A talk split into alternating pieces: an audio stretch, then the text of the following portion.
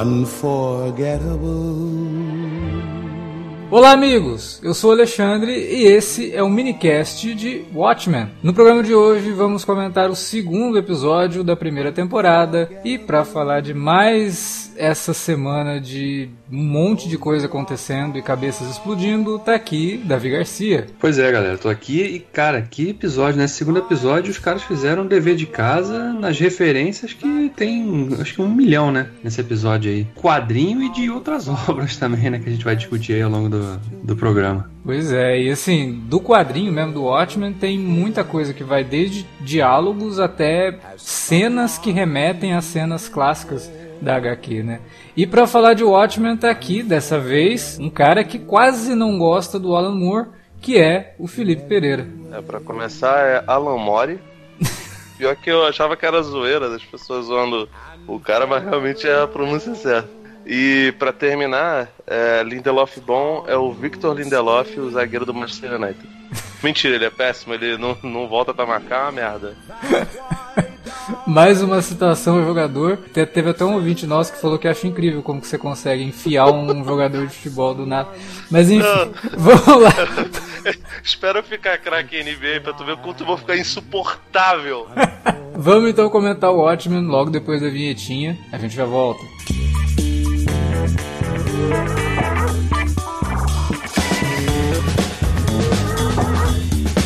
Agora, ficou mais fácil ajudar o Cine Alerta a manter o conteúdo no ar e a produzir mais podcasts. Além do padrim.com.br barra cinealerta, onde você pode escolher um valor e contribuir mensalmente e ainda participar de um grupo secreto no Facebook para ter acesso antecipado aos programas, você também pode nos ajudar toda vez que for comprar aquele livro, filme, quadrinho ou o que mais você estiver precisando. É só entrar em cinealerta.com.br/ofertas e conferir uma lista sempre atualizada das melhores ofertas disponíveis na Amazon e em vários outros sites. Você também pode encontrar produtos relacionados aos temas dos podcasts e o melhor, qualquer compra feita a partir de um link que você abriu no nosso site, já garante uma ajuda pra gente. Ajude o Cinealerta a continuar produzindo esse conteúdo que você gosta. padrim.com.br barra Cinealerta ou faça suas compras a partir de cinealerta.com.br barra ofertas. Fique agora com o podcast.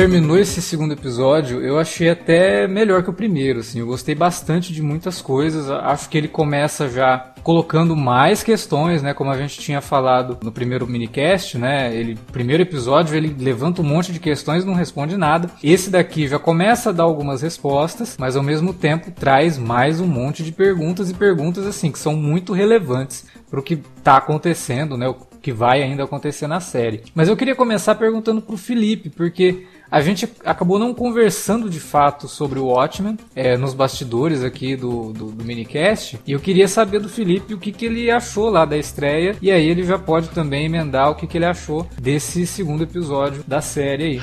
A gente não conversou até porque, como eu não consegui gravar, motivo de força maior, eu só vi o episódio no dia que a gente tá gravando, o primeiro, tá ligado?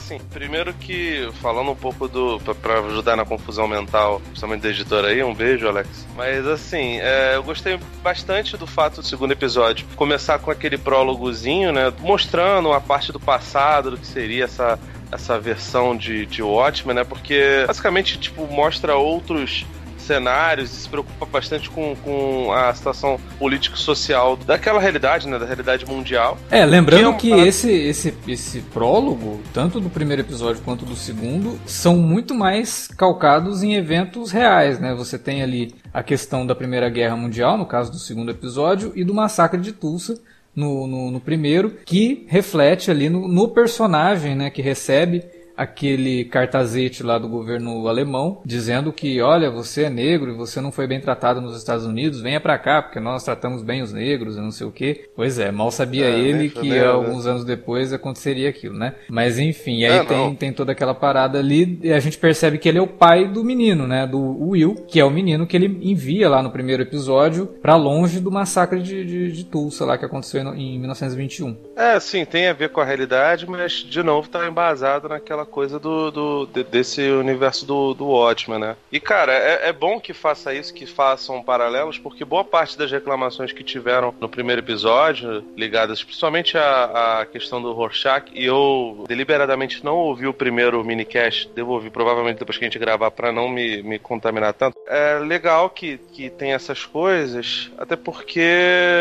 é, essa polêmica em relação ao Rorschach, tipo, apesar do, do personagem do Moore não ser exatamente racista, ele tem elementos ali de, de reacionarismo latente, de certa forma é conivente com algumas atitudes de pessoas próximas, faz vista grossa, mas que não necessariamente são, são preconceitos, né? Você vê, o, o estalo que faz ele se tornar na, na revista de fato Rorschach é um estupro a um vulnerável, estupro a uma criança. E a partir do momento que ele chega e fala sobre que, que ele é perguntado sobre o caso do comediante acusação de estupro, ele releva aquilo. Eu ouvi muitas pessoas falando: ah, ele é o tipo de pessoa que releva coisa tal. Cara, é, não é que ele releva estupro, é que ele, tipo, não dá a mesma importância que deveria ser dado para uma acusação dessa. E, tipo assim, ele acredita, na verdade, que seja apenas uma mentira. Tipo, não é que ele, que ele releve, que ele faz uma vista grossa uma vez que é um amigo dele. Porque assim, o que, que acontece nesse universo de Watchmen? Não é que o Rorschach era um preconceituoso. Tá, é, como você está dizendo. Só que as pessoas tiveram acesso aos diários do Rorschach. E se você pegar Exato. os textos que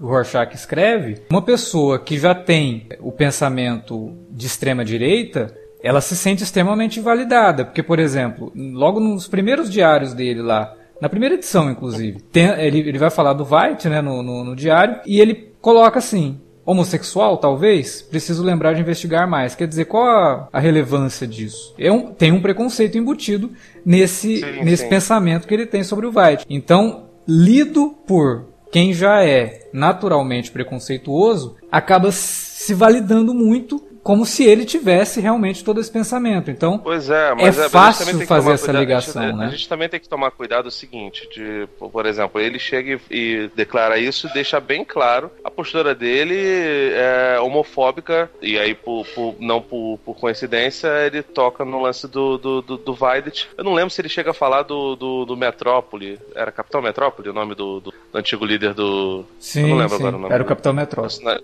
Eu sei que em algum momento na revista fala que ele possivelmente também era homossexual e, enfim, não sei se era do Rorschach ou não, mas a gente também tem que tomar cuidado para não cair na, na, na, na besteira que boa parte de uma galera progressista cai, de achar que uma vez que o cara cumpre um preconceito, ele necessariamente abarca todos eles. Evidentemente que tem gente que tem um conjunto de preconceitos e intolerâncias com, com quase todas as minorias, uhum. mas isso não necessariamente é a via de regra. A gente tem, tem, que, tem que colocar isso, isso de, de maneira clara. Mas assim. E, e outra coisa, é, vou te interromper a, a, de novo. O... Tem, tem uma outra coisa que a gente também precisa falar a respeito do quadrinho. Os diários do Rorschach, eles são encontrados pelo jornal lá que ele gostava de ler, que era o New Frontiersman. E o New Frontiersman, sim, né? Era extrema direita total, inclusive o próprio editor, nas vezes que ele é mostrado nos quadrinhos, ele tá falando mal de judeu, ele tá falando mal, inclusive, de negro. Dentro desse contexto, tem isso também. Você tem os textos do Rorschach que já davam abertura para isso, sendo publicados por um jornal de extrema direita. Ou seja, o quanto que, isso foi que editado. Pode ter linha, e que pode ter linha. Exatamente, pode ter linha editorial exatamente. e de modificação. E, e aliás, esse negócio, é, para mim, é, é, talvez a maior prova contra o Rorschach em relação a ele ser ou não um personagem de, de extrema direita. Até porque ele fala que é é o único meio de comunicação que ele considera confiável. Sim. Né? Mas assim, ao meu ver, pelo menos, isso passa pelo, pelo fato de eles serem os únicos que falam de, de teorias de conspiração malucas, e ele, como um personagem extremamente paranoico, acaba é, abraçando elas e, enfim, não imagino que ele tenha leitura suficiente para ter uma,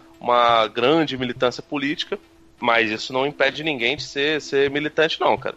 Até porque boa parte das pessoas que, que, que militam, que põem preconceitos para fora ou que, que fazem o contrário, também não são é, catedráticos ou especialistas em sociologia ou algo que o valha, sabe? Então, assim, isso uma coisa não anula a outra. Assim, as pessoas ficavam reclamando disso e reclamam à toa, porque, cara, tem uma, uma piada lá no stand-up do Rick Gervais, que ele fala que, ah, você imagina uma conversa hipotética entre Hitler e Nietzsche.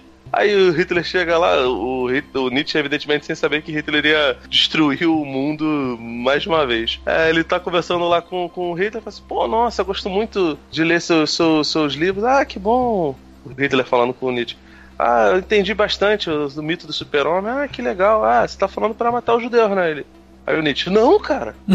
não, eu li lá, tá escrito, matar judeus. Não, cara, você tá maluco, não sei o que, tipo assim. Que é a reação que o Moore fala que tem quando alguém chega para ele falando, né? Que, pô, cara, o Rorschach é meu herói, é o cara que me inspira. Diz que o Moore fala pra ele, olha, beleza, mas nunca mais converse comigo, é, não chegue perto de mim, nunca é, mais é. na sua vida. E assim, que, que fique claro, o Moore é um cara progressista, e assim, eu vi um, um brother meu tava discutindo comigo sobre o posicionamento do, do V de Vingança. Ele falou que não gostava do final, porque no final ele deixa, deixa a, a revolução em aberto, não sei o que. Aí eu olhei para ele e falei, brother, o problema é isso, que você abraça esse estereótipo de millennial que precisa que todos os finais sejam exatamente como você quer. Senão é ruim, feio tem cara de mamão. Eu, eu, graças a Deus, não tenho essa, essa parada, mas o V de Vingança, por exemplo, ele não é taxativo e no, no Watchmen ele mostra personagens de vários espectros políticos até porque, cara, era no meio da Guerra Fria, onde tinha uma guerra de narrativas muito grande. Dito isso, assim, eu sou uma pessoa que gosta muito do Alan Moore. Eu tenho para mim que as coisas dele não deveriam ser adaptadas, né? Assim, já que está sendo adaptada, Watchmen, mesmo eu achando que não deveria ser, melhor que seja uma parada posterior, um tempinho, um gapzinho de, de, de tempo entre a história original e essa. E melhor que ignore completamente o filme do, do, do Snyder, por mil motivos principalmente pelo final. É, é, assim, ignorando completamente Snyder essa parte, eu tô reclamando do final só. Mas assim, ainda não sei se a parada é boa. Eu, eu gostei do que, do que tava do, do que tá apresentando, mas para variar, em todos os podcasts, né, minicast que tem, eu fico em cima do muro até chegar no final. E realmente eu não sei, porque, cara, sei lá, o Westworld hoje eu posso falar, nossa, gostei pra caramba da segunda temporada, achei mil vezes melhor do que, do que a primeira, mas no, no inteirinho eu sempre ficava naquela, pô, caramba, olha, eles podem fazer que nem fizeram aquela breguice do, do, dos últimos três episódios, né? Eu gostei até do episódio filler. Acho, inclusive, talvez seja o melhor episódio de Westworld. E olha que a segunda temporada teve muitos episódios muito bons. O do nativo americano, desse. né? Isso, exatamente. É, mas, cara, eu acho que foi um dos melhores, das melhores horas é que, eu, que eu assisti numa série de TV o ano passado. Foi. Ah, o, é muito, muito bom aquele episódio. Muito bom. É. Mas o, o, Felipe, ele, ele falou tudo isso para dizer o que eu disse no começo do minicast, né? Que era do, do primeiro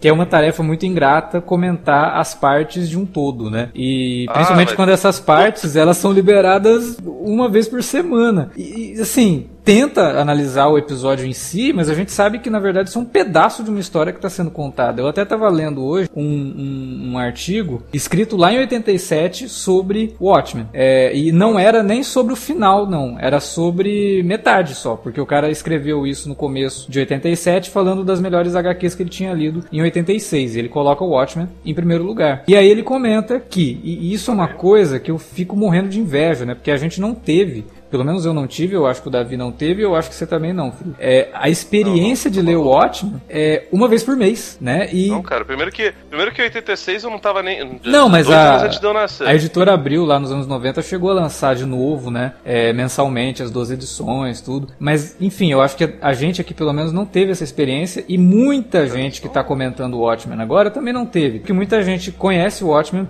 pelo todo já, sabe? E, e provavelmente já pegou para ler pela primeira vez, sabendo de muita coisa que acontecia. E, e, aí o cara comenta nesse texto que um amigo dele falou: Ah, cara, eu não tô entendendo nada, eu já li seis edições e não tô entendendo nada desse troço. Aí ele fala: Olha, o Watchman é o tipo de, de, de, de material que fica melhor mesmo de compreender quando você lê as partes todas, porque você tem que imaginar que cada edição é um, é um capítulo, né? Um tomo dessa história. E aí realmente a coisa começa a ficar muito melhor de você você entender quando você tem todos eles ali à tua disposição para poder ler e tal. E eu acho que séries de TV, principalmente essas séries que têm uma mitologia muito forte, basicamente todos os episódios estão dentro dessa mitologia, e que criam uma história simplesmente dividida em algumas partes, no caso de Watchmen serão nove episódios, essas séries elas têm essa mesma característica. É difícil você analisar um episódio sabendo que é só um pedaço da história. Você não pega um filme e analisa só, sei lá, divide o filme em três partes e analisa só a primeira parte do filme. E eu vejo isso uma coisa assim muito complicada. A vantagem de uma série de TV é que por mais que sejam episódios e esses episódios comecem e terminem já dando a, a, o gancho pro próximo, né, e tudo mais, eles ainda estão numa estrutura que você consegue pegar. Olha, esse episódio foi sobre isso, então isso aqui a gente pode analisar. Mas eu concordo com o Felipe, é uma coisa assim que às vezes a gente fica meio, eu gostei disso aqui, mas será que isso vai ser bem utilizado lá na frente? Ou eu não gostei disso aqui, mas será que isso não é um indício de que lá na frente pode se tornar algo muito bom, né? Oh, Pode... Um exemplo disso é a morte do personagem do nosso querido do Miami Vice, né? O Don Johnson. Sim, a morte dele funciona como a morte do comediante, né? E realmente é, é, é, nesse sentido, mas assim, era um negócio que quando eu vi, eu falei, caramba, que bosta, porque tipo, eu vi, eu vi no, no período da manhã. Uhum. Aí eu só ia conseguir ver o, o segundo episódio mais tarde. Eu fiquei bem, bem, receoso de, pô, caraca, será que eles vão. E assim, considerando a fama do Damon Lindelof, eu gosto muito de Leftovers. Não, até hoje não vi Lost. Um dia eu vou ver e a gente vai gravar sobre, nós três pelo menos. E o Vilker também. Assim, por mais que eu goste do, do Lindelof, ele não é o Alan Moore. Sabe, o Alan Moore, porra, cara, é um maluco que é, que é absurdo. Até as paradas ruins do Alan Moore, eu acho foda, cara.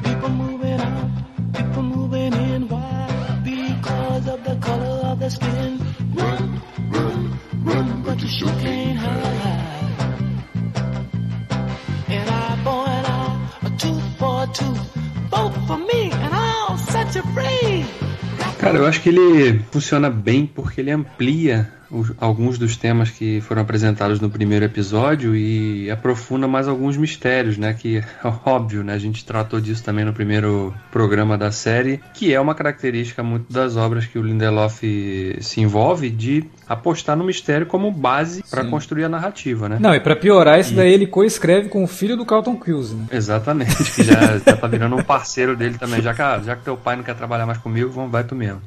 Botou o garoto estagiário lá e, e ele tá junto dele lá, né? E, e, eles vão nessa linha, né? E é interessante de ver como que essa série parece que tá trabalhando o tempo todo a questão, primeiro, da pista de recompensa, de fazer foreshadowing quase que a cada duas, três cenas, né? Uhum. Porque a gente sempre vê alguma coisa isolada que pode ter referência com algum outro personagem, né? Por exemplo, nesse episódio, quando o filho lá da personagem da Regina King tá construindo aquele castelo com peças magnéticas, né? Uhum. Que tem uma semelhança absurda com um castelo lá onde tá vendo o White no lugar onde ele tá, né? Que a gente não sabe nem onde é. Sim. Então, quer dizer. E que também uma, é, é, é, tem semelhança com aquele castelo que a gente vê o Dr. Manhattan destruindo no primeiro episódio. E aí o que, que ele faz Exato. nesse? Ele destrói, no momento ali de frustração, ele destrói o castelo que ele e também está é um, tá construindo. E é um castelo. Aquelas peças são de uma peça que faz um trocadilho com o nome do Dr. Manhattan. Então o que ele está dizendo aqui? Que o Dr. Manhattan vai destruir o castelo do Vine? Ele vai voltar e vai é. destruir o castelo do É um foreshadowing, né, disso? Ou é só uma questão de destruir coisas que foram muito bem construídas num passado recente?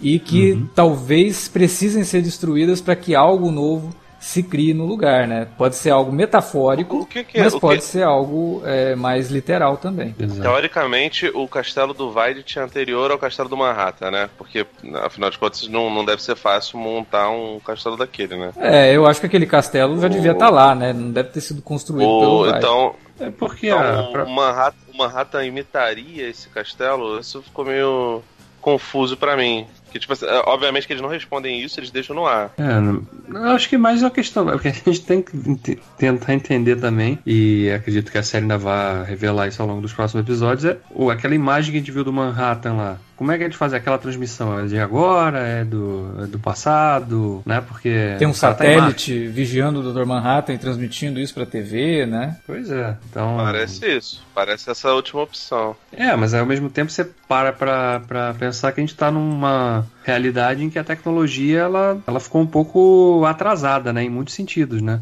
Principalmente na, na, na no que tange a comunicação. Sim. Então, ao mesmo tempo que você está vivendo numa época em que as pessoas não têm celular, em que o computador é, tem uso bem restrito, como revelou pra gente aqueles arquivos do agente Pity lá, né, que tem no site da HBO, que aliás é uma grande pena que a HBO Brasil não faça um trabalho decente para traduzir aquele material que serve como complemento para a experiência da série, porque ela ao mesmo tempo que complementa a série, ela também faz uma homenagem a material de origem, né? Porque a gente tinha aqueles ao final de cada capítulo, a gente tinha um pouco Os daquela- anexos, né? Os anexos lá do, do Under the Hood. E, e, infelizmente muitas pessoas às vezes nem sabem, nem tem conhecimento de ah, o que, que vocês estão falando. É um material lá, Alex Não. bota até o link aí, né? Não sei Se se não fosse- colocou do outro, né? Se, se você não. Se não fosse vocês, eu não saberia. E aí, e assim, vamos só lembrar que quando teve a, a temporada final de Game of Thrones, qualquer featurette de bosta que eles tinham, eles colocavam, né? Então assim, Sim. Não, É, e não é uma coisa gratuita, porque ela te dá, são coisas que te dão informações complementares que ajudam a contextualizar muita coisa. Por exemplo, eu não tinha me ligado, né? Do lance do Coruja, a origem do, do segundo Coruja. O que aconteceu com ele? Na época a gente chegou até. Muita gente chegou a especular, tá, mas será que o xerife não é o Coruja? não, não tem nada a ver, não tem nenhuma relação direta, pelo menos até agora, porque é, nesse material extra é dito o que, que aconteceu com o Coruja, onde é que ele tá. ainda mais depois da revelação que a, que a personagem da Regina King tem, né? Porque, porra, você, você pode reclamar o que você quiser do Corujinha, do, do Coruja 2, mas do Dreybag não era fã da KKK, né, cara? É, da, pois da é. risadinha do Tennessee. o, o- É, que é outra questão também, né? Que Só, só você, Da- o Davi, peraí, só, só vamos esclarecer, né, que o Dryberg tá preso, senão fica só esse negócio no ar e aí o pessoal tá ouvindo e fica, tá, mas o que aconteceu com o Coruja, Ah, porra? Ele foi preso, né? Depois da, do, do ato lá, do, depois que foram revelados, né? Aquela o coisa do diário do Rorschach lá e tal, né? que- É, alguns anos teve depois, na verdade, porque é até dito ali nos documentos que o Dryberg, ele, ok, beleza, tô tranquilo, não vou mais ser super-herói nem nada. Ele entra lá, tipo, num pro- programa de proteção à testemunha. Só que aí, no começo dos anos 90, acontece alguma coisa que é co- colocada lá nesses documentos, só que não é explicado o que exatamente é isso. E por... É, e tem muito. A, a verdade, ele tá preso. Uma das principais razões é porque ele ajudou a fazer o Rorschach escapar da prisão lá, né? Sim, Então, sim. É, não, mas isso daí eles tinham até meio que relevado, né, por conta das coisas que ele fez. É por conta de algo que acontece lá no comecinho dos anos 90, tanto que ele é preso acho que em 94, 90 e pouco, que ele acaba sendo, de novo, né, dá a entender que de novo ele, ele vai ser o Coruja. E aí ele acaba, ele acaba sendo pego e preso. Não. Pra quem ainda não viu os trailers do próximo episódio, a gente vai ter a, introdução no episódio 3 da Lori, né? Então, quer dizer, o Coruja tá preso, mas ela tá solta e ela é agente do FBI. Então tem toda aí uma ligação de É, e é curioso, porque esse material que a gente está citando aqui, que é um material extra, e que eu sei que tem muita gente que, ah, mas pô, mas isso é horrível, então tem que ficar complemento, por que, que não mostra isso na série e tal? Eu acho que até Mas algumas aqui coisas acho a série vai abordar, né? Por exemplo, nesse segundo É, episódio exatamente. teve muita explicação de coisa que tá lá nesses documentos. Exato. Mas eu acho que os documentos aprofundam mais, assim como era na HQ também. A HQ citava coisas que estavam no É, livro. é exatamente por isso que eu acho que, que justifica. Porque, por exemplo, É. eu lembro que na época de Heroes, o pessoal dizia que, ah, você não gostou do episódio porque você não viu a explicação do, Ah, não, do- dos produtores depois foi brother. Assim, Não. não. primeiro, eu não gostei do episódio porque o roteiro era uma merda. E dois, cara, assim. Explicação de episódio é uma coisa, sabe? Material não complementar, especialmente quando você emula as características da- do, do, do material original, assim, de novo, eu acho que não devia mexer. Até porque o Alan Moore é bruxo, o Lindelof mesmo falou que tá com medo. Eu também ficaria com medo. Mas eu acho que ele tá fazendo Eu- um trabalho respeitoso. Até agora eu acho que o É, Moore não sim. teve, não teve motivo pra fazer nenhum trabalho ali, não. Ah, mas ele não vai ler. Tu acha que o Moore vê? Ele nem- não vê, ele fala, brother, não, não me mandem. Mas eu acho que a filha dele assiste e deve chegar lá, pai, ficou uma bosta. Pode fazer teu, teu, teu feitiço aí. Não, mas eu- o que, eu, o que eu acho muito legal é isso, porque esse material ele não só é comple- complementa a experiência, como ele contextualiza muita coisa também. Como, por exemplo, o lance todo ali que a gente vê nesse segundo episódio, quando a Angela Abar, a Sister Knight lá, vai, entra lá naquele instituto em Greenwood lá, né, que, é, que fica na cidade de Tulsa, que é uma coisa que existe mesmo, é tipo um museu de memória, né? Sim, inclusive eles usam um personagem real, né, pra, pra ser o ministro lá Sim, do, do, do sim. Robert É, Redford. o- aquele cara é professor de Harvard, né? Ele tem um programa na, na PBS, que é tipo uma TV pública lá nos Estados Unidos, que, é- que se chama. é, acho que é Finding Your Roots. Uhum. Um negócio desse assim. O nome do programa. Que ele faz entrevistas com, com, pessoas, com celebridades, né? E, e pessoas, tanto brancas quanto negras, para discutir e tentar encontrar as origens da, da, onde veio aquela família daquela pessoa, né? Quais são as ligações do passado que, que a família possa ter. E esse cara aparece nesse episódio justamente no momento em que ela tá lá tentando obter informações sobre quem é o Will Reeves, né? Exatamente. Quer dizer, ela nem sabe quem, quem é exatamente o sobrenome dele, sabe que o nome dele é Will, né? E então ela vai ali naquele lugar para buscar, né, saber as origens daquilo ali, que culminam lá no final do episódio na, na grande revelação que serve como gancho pro próximo, que é a ligação dela com aquele personagem do Louis Gossett Jr., né? Sim. O que eu gostei nesse segundo episódio é vai bem nisso que você está falando, Davi, a questão dele ampliar o universo, ampliar essa mitologia e ao mesmo tempo criar conexões com coisas do passado, já dando pistas do que a gente vai ainda ver no, no futuro da série. Por exemplo, como o Felipe lembrou, né, o episódio que começa da mesma forma lá que o primeiro. A gente tem um, uma cena lá na Primeira Guerra Mundial, depois mostra o garotinho mais ou menos ali no período de 1920, 1921. E isso, como a gente descobre lá no final, essa é a família da Angela, né? Então a gente tem duas histórias que a gente está acompanhando em tempos diferentes. A gente está acompanhando a história do Will, e aí nesse a gente está acompanhando a história do Will, significa que a gente em breve vai ver quem que o Will foi depois que ele cresceu, depois que ele né, não, não era só aquele garotinho. Nesse sentido, a série está fazendo um trabalho muito, muito bom, porque ela consegue conectar os pontos. Lá no primeiro episódio a gente falou assim, pô, tá meio óbvio que o Will era o Justiça Encapuzada, né? Até por conta de toda a questão dele falar que consegue conseguir levantar 200 pounds, né? E aí ele usa uma roupa que parece a roupa do, do Justiça Encapuzada na... na... Só, só, só, é só, só, deixa eu, deixa, deixa eu fazer um só deixa eu fazer um, um parênteses aqui. Depois que o, que o Davi falou do, do share aí, você falou, você falou medidas em, em inglês e tal, era uma coisa que eu sempre sentia falta quando eu gravava os minicasts, o, o uso do inglês desnecessário, cara. É porque eu não sei, eu não sei, eu não sei a conversão de 200 pounds. 90 quilos, é 90, 90 quilos, isso, muito obrigado.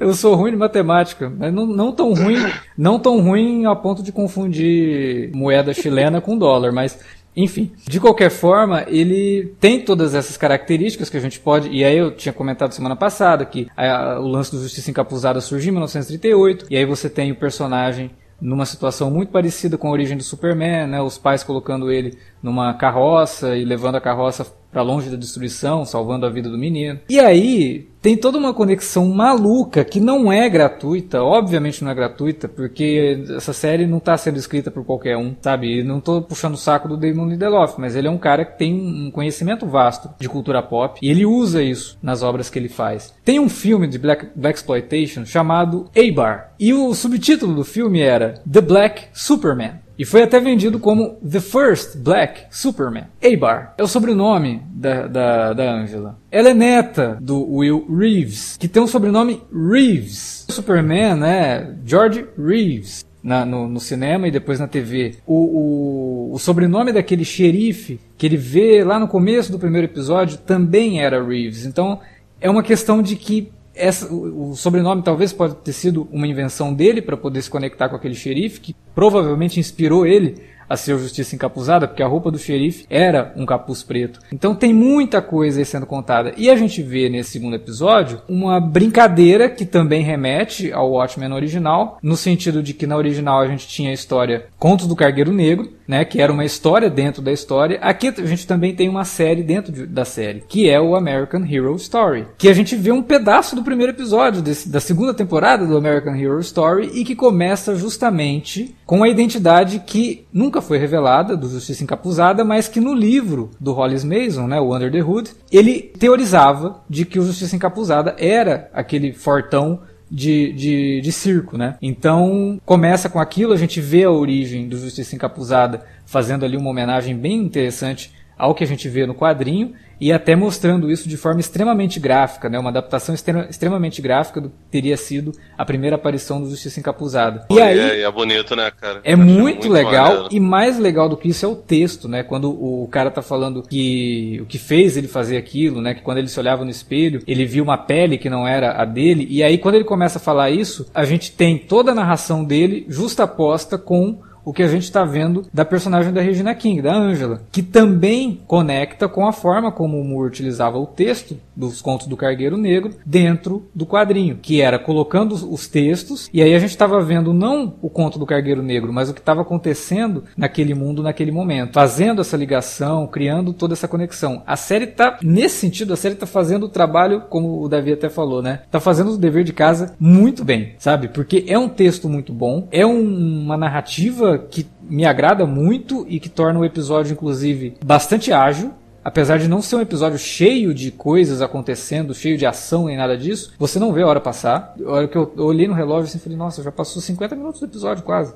É, já estava acabando, foi caramba. E, e, realmente te instiga a continuar assistindo aquilo, a continuar é, é tentando descobrir o que, que realmente está acontecendo, junto com a Angela, né? Porque a Angela é a personagem que está descobrindo as coisas. Ela está descobrindo os esqueletos no armário do, do, do xerife Judd, como a gente tinha falado semana passada. Aquela ênfase naquela foto, para mim, tinha sido muito é, é, característica de dizer: olha, gente, esse cara não é isso que vocês estão achando que ele é, né? Então tem, tem alguma coisa por trás disso. Assim como tinha no Watchmen original, quando o Rorschach descobre que, que o Blake era o comediante e a gente vai acompanhando quem era realmente o comediante. Então tem muita coisa ainda a ser revelada e eu acho que está sendo revelado de uma forma bem interessante, ao mesmo tempo que levanta um monte de perguntas, né? A questão do Will ser salvo no último instante ali. O que, que foi aquilo? Não, no início eu achei, caraca, tem nave alienígena também agora nesse troço? Eu acho que era o Arquimedes, eu acho que esse era o Arquimedes. Porra, mano, foi muito bizarro aquilo. Vem cá, não dá pra deixar meu carro, não? É, tô pagando a prestação ainda. Ele esperou colocar ele dentro do carro, né? Podia ter, sei lá, viu. Aí, ele dá, ainda dá um sorrisinho cínico, assim, né? É porque tipo, ele fala para ela, não adianta você me prender, vou me salvar, eu tenho amigos em, em boas posições aí. Não, e é bizarro que, pô, ele tá lá na, na cadeira de rodas, né, cara? Aquela cena foi muito boa. Aí ela volta, ele tá lá preparando um cafezinho, aí ela olha, né, a algema tá ali solta ali na cadeira. Ah, peraí, você saiu e voltou? Não é assim, né? tipo, o cara tá na cadeira de rodas, né? Mas ele é capaz de coisas Aliás, impressionantes. Né? Tematicamente, uma outra, uma outra repetição aí, né? Ele oferece para ela ovo. Ele pergunta ah. pra ela: ah, você quer um ovo cozido? Como que você gosta? Mole ou, ou mais cozido e tal. E a gente tem que lembrar como que foi a primeira vez que ela aparece na série, né? Ela tá ali explicando como que funciona você quebrar os uhum. ovos para fazer um bolo. Uhum. E a é, música que termina o episódio é uma música chamada Eggman. O Davi aí desacreditou nosso querido, nosso querido Will. Uhum. Assim, só, só, queria te lembrar que ele, naquele documentário Águia de Aço, ele faz um instrutor dos verdadeiros Top Guns dos Estados Unidos. Então, assim, você não nunca desdente é, de. E ele ajudou, e, assim, ele, era... ele, era... ajudante do Justiceiro lá no filme com o Dolph Lundgren. Do melhor Justiceiro da história. E tava no inimigo meu. Pô, cara, ele, ele é um cara muito subestimado, né, cara? Extremamente Porque... versátil. Eu, coincidentemente, do nada, cara, tava ouvindo uma, uma música de um, de um álbum de jazz. E aí fui ver o compositor da música, Luiz Gossett Jr. Eu caí pra trás, Pô, eu não acredito, cara. É louco, assim, porque ultimamente eu tenho. Eu, eu recentemente revi, é, vi o filme lá do Ed Murphy, do Dolemite. Pô, cara, o Wesley Snipes tá muito bem, né, cara? E uhum. o, o próprio Ed Murphy tá, tá muito bem. Então, tipo assim, tem vários atores desse aí. O, o Murphy não, mas o, o, Wesley Snipes eu acho bastante subestimado. E o Watchmen, além de trazer o Gossett Jr. pra fazer um cara extremamente caladão, assim, que, que é bem diferente do que a gente imagina do, do Gossett Jr., né? Uhum. É, nos últimos tempos. Especialmente porque, assim, como ele tá bem velhinho, você fica no receio de, desses caras, sabe, deixarem a gente, tá ligado? E é. graças a Deus tá aí, tá ativo. Mas assim, além do Luiz Gossett Jr., cara, pô, Regina King, tá um absurdo. Não sei se vocês falaram muito do, do dela no, no, primeiro episódio, provavelmente a gente comentou, falaram, A gente comentou, mas Cara, ela é uma atriz que todo episódio ela dá chance pra gente comentar mais, porque nesse sério, segundo... assim, porque, porque, porque ela faz coisas completamente diferentes. As cenas de ação dela nesse, nesse episódio são absurdas. A gente tem que agradecer muito ao nosso querido Barry Jenks por ter é, dado uma, uma, uma, bela de uma sobrevida para ela, porque infelizmente as coisas que chegam dela aqui no, no, no, Brasil, a maioria eram comédias românticas onde ela fazia a linda garota feia, que é um absurdo, porque ela sempre foi uma. uma, uma Não, mas na, na, na, TV ela tem se destacado muito, né, cara? Ela fez coisas assim na TV. Sim, foram... mas, é, mas aí que tá. Pô, cara, é, não, infelizmente, claro. por mais que exista uma valorização grande, graças a Deus, né?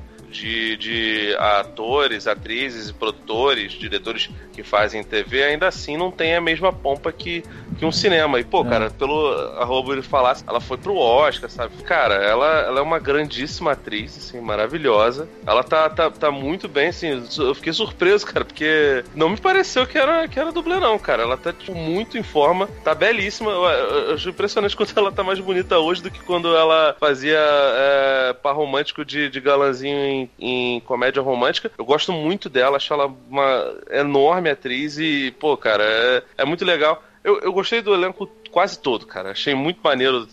até uma parada que eu não consegui falar. Achei muito maneiro o lance dos vigilantes trabalharem com, com, com a polícia, né? Apesar de que, assim, eu não consegui ler na- nada desse material adjacente que vocês citaram ou não. Então, tipo assim, o que eu sei é o que está aparecendo no- na tela e eu tô querendo rever porque eu perdi uma porrada de detalhes de, de coisas maneiras ali. Mas nesse segundo episódio já dá uma boa ideia do porquê que, eles, que, a- que as forças Sim. policiais usam máscara, né? É, teve Quando aquele tá- ataque, ataque sincronizado lá, chamado de É. Noite, Noite Branca, né? Matou Exatamente. um monte de policiais, os que sobraram tiveram que ir embora, porque, pô, agora sabem que eu sou da polícia.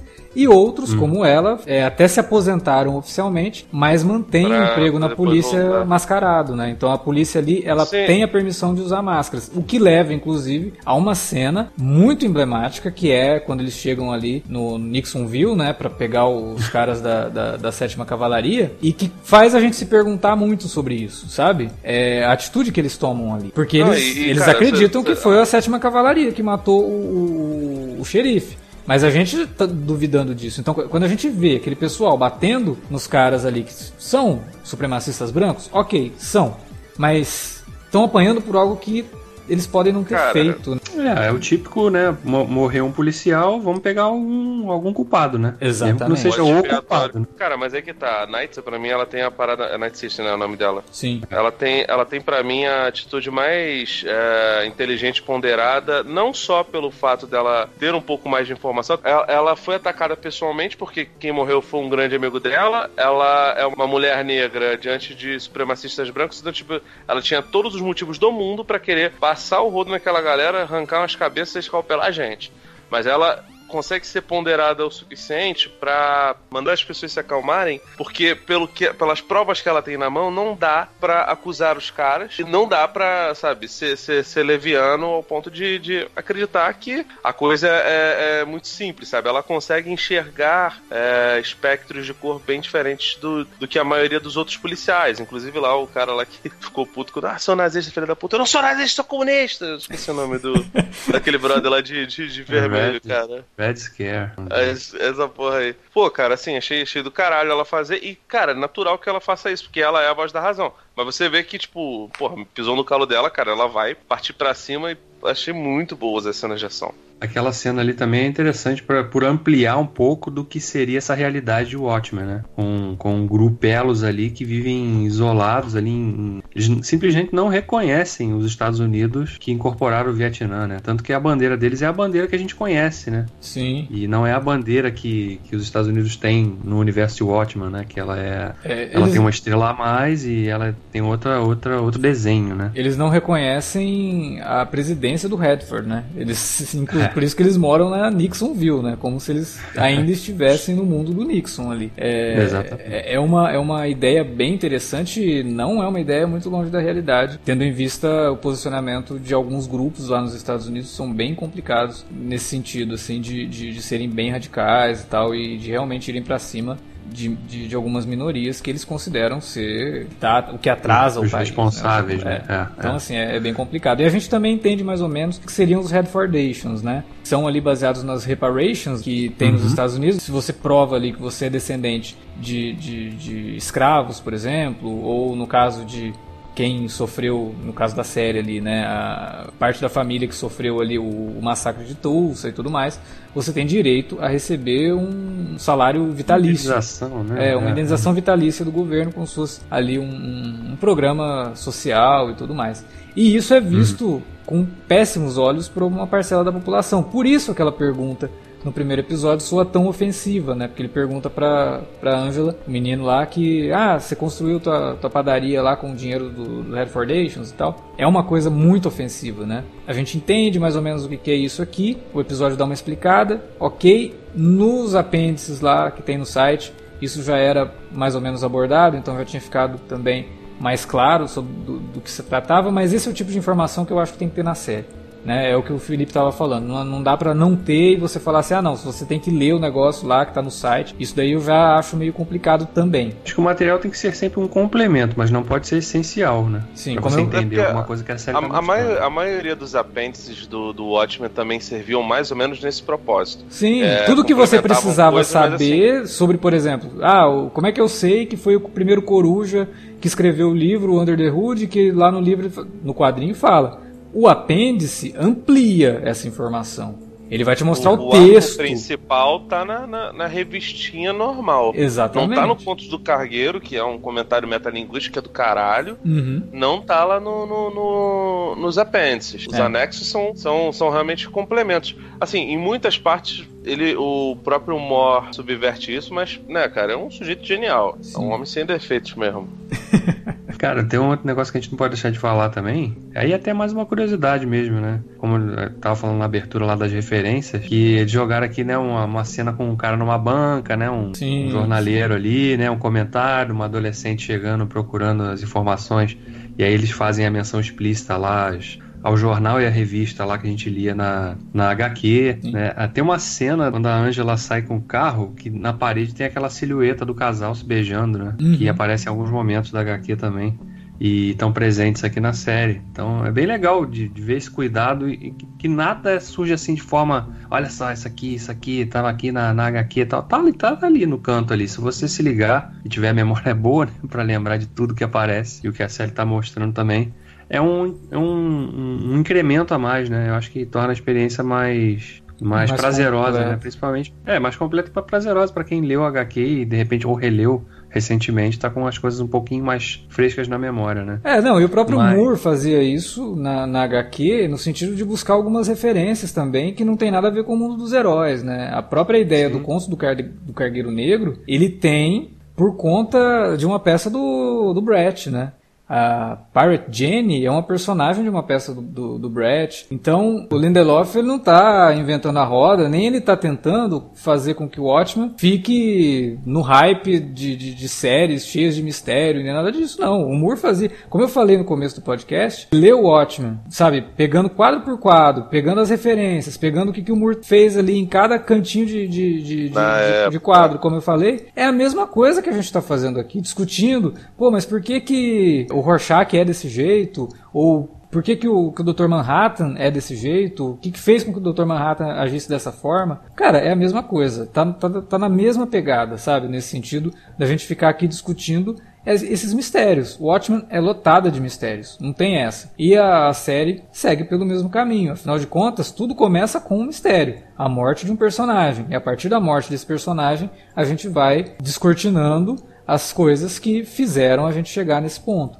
Então a série ela tá bem, bem, bem focada nesse sentido aí de, de trazer referências à cultura pop, de trazer referências a quadrinhos, não só aos quadrinhos do Watchmen, mas a, a- a histórias em quadrinhos no, no sentido mais amplo e também no sentido de fazer referen de, de pegar referências da linguagem na qual ela está inserida. No caso, é série de TV, audiovisual. Ela está trabalhando isso de forma bem interessante. Comentar, além disso tudo que você citou, fazer comentário social, político também, né? Exatamente. No meio da história ali, você tá, né, tá abordando toda a questão realmente da, da, da- da perseguição aos negros e como isso ainda hoje, né, no universo de, de Watchmen e no nosso, como isso é uma questão muito importante ainda, né? É, como eu falei, esse episódio, lá no começo, né, eu falei, ah, é difícil comentar por partes, mas você consegue identificar temas. E nesse episódio, um dos temas muito fortes é a questão das máscaras. É, e como que você se comporta quando você veste uma máscara. E a gente vê isso na questão da polícia e a gente vê isso lá no pri- primeiro episódio da segunda temporada de American Hero Story, que é discutido isso no começo. Nada é gratuito. Tudo é muito É. bem Não, fechadinho ali, tudo muito bem costurado. né? Inclusive, uma coisa que a gente via muito na HQ, que era principalmente no, no que tangia o Rorschach, né? Que ele enxergava o rosto, ele tratava o rosto verdadeiro dele como uma máscara. Sim. né? Aquela era a identidade dele. E, e a série trabalha um pouco isso também, né? Nessa questão de mostrar ali as forças policiais trabalhando mascaradas. E que quando estão mascarados, né? A gente vê na, na personagem da, da Angela. Quando ela é a Angela Bar, ela é uma. Quando ela coloca aquela roupa lá, o figurino todo da, Sister Knight lá, ela se transforma numa máquina, né? E quando a gente vê naquela sequência em que ela arrebenta lá o supremacista lá que tinha tentado atacar o, o Looking Glass, uhum. que ela arrebenta o cara na porrada, em sequência ela levanta, sai, vai pro carro e ela tem que literalmente tirar a máscara para poder respirar. Embora a máscara a gente veja que a máscara dela é uma máscarazinha fininha, né? Que dá uhum. até pra ver o formato da boca e tal. Mas como se, tipo, aquilo sufocasse ela também, né? A identidade Sim. dela tivesse sufocada pela obrigatoriedade de ter que usar uma máscara. E o Looking Glass, inclusive, dentro desse, dessa tua análise, dentro de casa ele usa máscara. Ele é muito o Rorschach bizarro, né?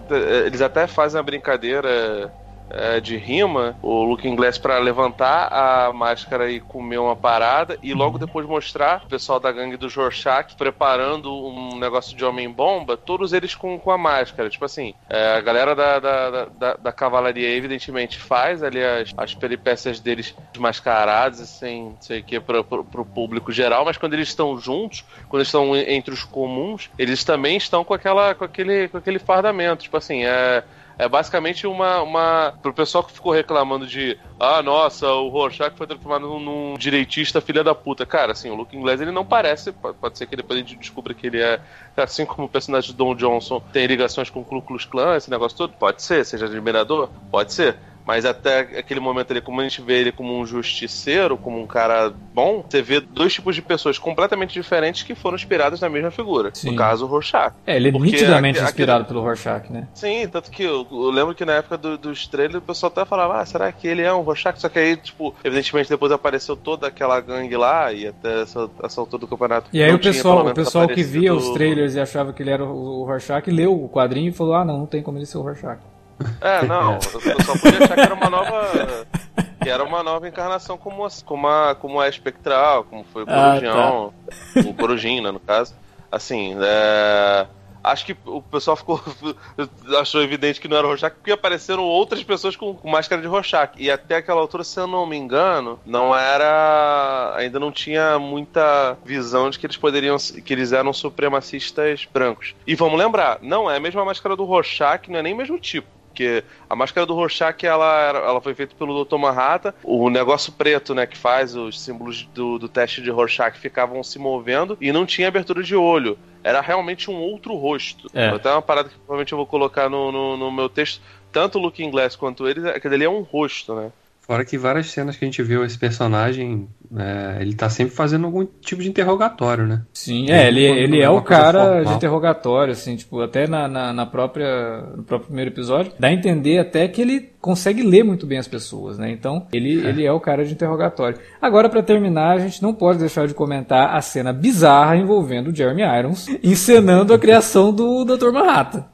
Nossa, cara. É. E isso e a revelação de que aqueles caras ali eram tipo clone. É clone aquilo? Clone, clone são clones, né? Clone, são clones. Que negócio agressivo, cara. A gente chegou até a especular. Será que eles são android, né? Alguma coisa assim? Não, são pessoas clonadas, né? Sim. Que... Cara, o que. É, não, isso é, isso é identidade. Tanto que um, o, quando morre o brother lá, o cara. Master, Master! O cara morre. Mas você não quer ser o novo Philip? Se eu, se eu fosse o cara, tivesse consciência, eu falava, acho que não, hein? O senhor planeja encenar essa peça de novo? não, não, ele, ele já fez pá. aquilo antes, ficou claro. Tipo assim, eu, eu falei, ele prefiro ser o Oswaldo mesmo. aqui na minha. E, e, assim, isso daí, essa parada da encenação e essa obsessão que ele tem com. É, eu tinha achado estranho no primeiro episódio o lance do aniversário. Logo depois ele apareceu lá o bolo de novo. Foi, porra, caraca, ainda é mesmo dia? Aí ele falou: não, não, tá, tá. Você percebe que o, o, cotidiano do, do, do Veidt é de ficar fazendo interpretações, né? De, de, de, de, mini peças teatrais. E essa obsessão que ele tem com o Manhattan me faz pensar, me fez ficar encarfado com o lance do, do castelo, né? Só não dá pra achar. Provavelmente o castelo do Vaidet é anterior ao do, do, do Manhattan, porque o Manhattan consegue, num piscar de olhos, né, num estalar de dedos, construir qualquer coisa em Marte aqui, seja lá onde for. O Vaidet não vai ter essa parada. Provavelmente, se alguma coisa foi original, é o castelo do Vaidet, mas eu não me surpreenderia se ele construísse um castelo do zero, né? Evidentemente que ia precisar de um tempo, né, para isso. Porque o Manhattan construiu um em Marte, já que ele tá com essa essa cisma, essa maluquice toda aí, cara. Mas, cara, que... que... parada louca, cara.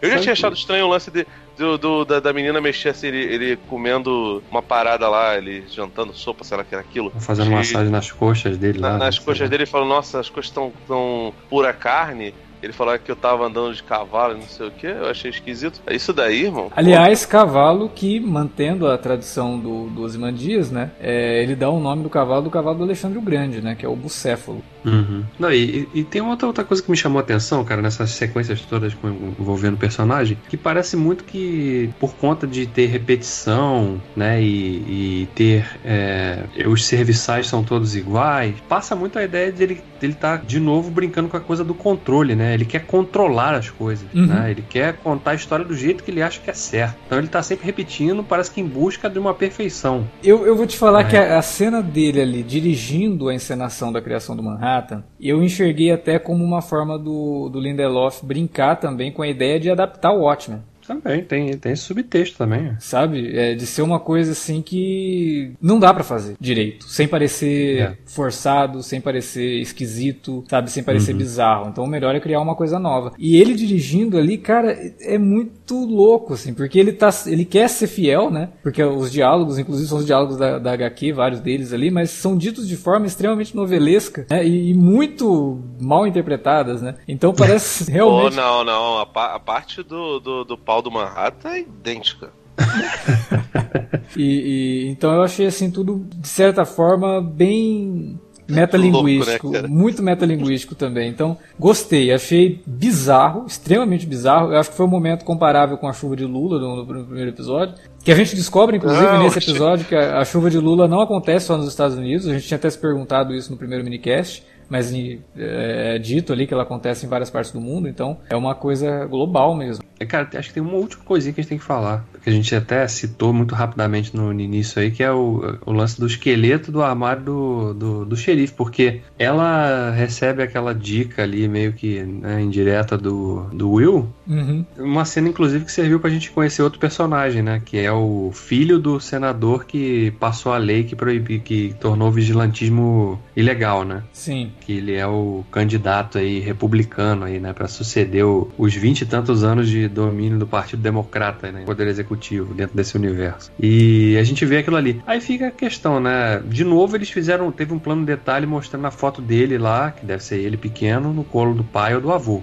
uhum. né? E aí recorrendo de novo ao material complementar, a gente descobre que ele é a quarta geração de uma família de policiais. Sei lá, cara, eu fico pensando, será que ele não é um das duas uma, né? Ou plantaram aquilo ali para manchar a memória do cara, que não tá mais aí para se defender. Ele realmente era um cara da, da Ku Klux Klan e tava infiltrado ali para parecer ser um cara, né, progressista e tal. Ele tá ali corroendo as instituições por dentro, né? Até por ser não, sim. Chefe, né? Você imagina que todo o ataque pode ter sido organizado por ele, né? É, lá no começo. A gente viu até aí recorrendo de novo a HQ, né? Porque a gente viu o White simula um ataque a si próprio pra sim, né, sim. posar de vítima. É, e aí tudo aquilo que aconteceu, como é que a, a sétima cavalaria teria informação sobre todos os policiais da cidade? É, exatamente. Então, é.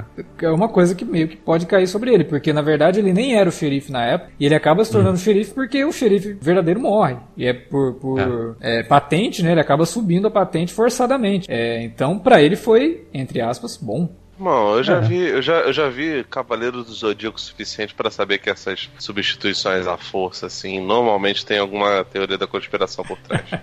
A Frances Fisher, ela, ela, sempre faz papel de vilã, geralmente, né? Então, sei lá, eu fiquei. Aquela relação dela ali, quando ela abraça a Angela, não, né? Te amo, né? Não sei o que tal. Ficou parecendo muito Get Out, aquele negócio ali, sei lá, cara. Foi mesmo. Caralho, eu te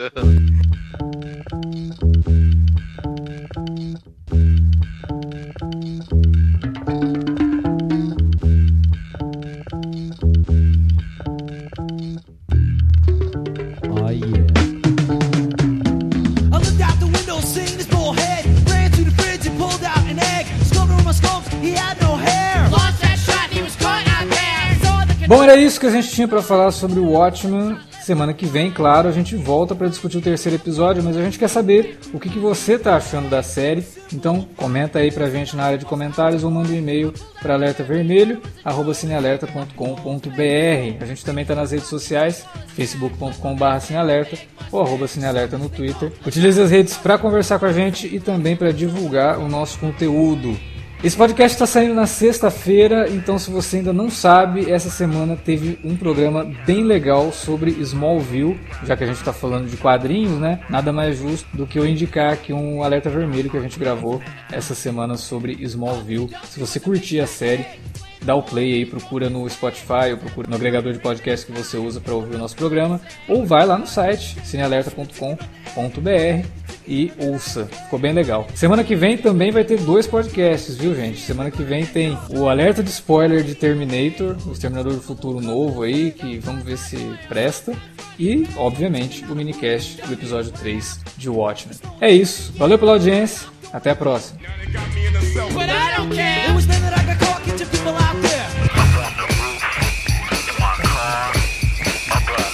Não, não é novidade, gente. O, o, o Carlton, Carlton Kills, ó. O Damon Lindelof. Banks. Sabia que o Carlton Banks tem esse nome por causa do Carlton Kills? Vendo? Porque eu vi lá Nick Kills e falei, ah, deve ser filho do Carlton Kills, né? Aí eu fui ver a biografia do Carlton Kills e tem lá essa curiosidade. Tipo, os caras que criaram lá, escreveram o Fresh Prince, eles eram colegas de faculdade do, do Carlton Kills. E eles deram o nome de Carlton pro personagem lá do Fresh Prince em homenagem a ele. Oh, pera aí, o, e o, o irmão dele chama Nick, o mais novo. Irmão de quem? Que nasce durante a. Ah! Carlton Banks. E, então será que ele deu o nome do filho por causa do. Pô, do- não sei. Caralho, agora. Provável, né, cara? Pô, é metalinguagem da metalinguagem, né? Nossa, Retribuiu, né? como a gente conseguiu chegar em Fresh Prince of Bel Air aqui, mas tudo bem. Então, conseguindo Então. que. Esse é um podcast muito democrático, cara. A gente fala Pois de é. vários assuntos aqui. o, Ou o- sem foco, né, querido?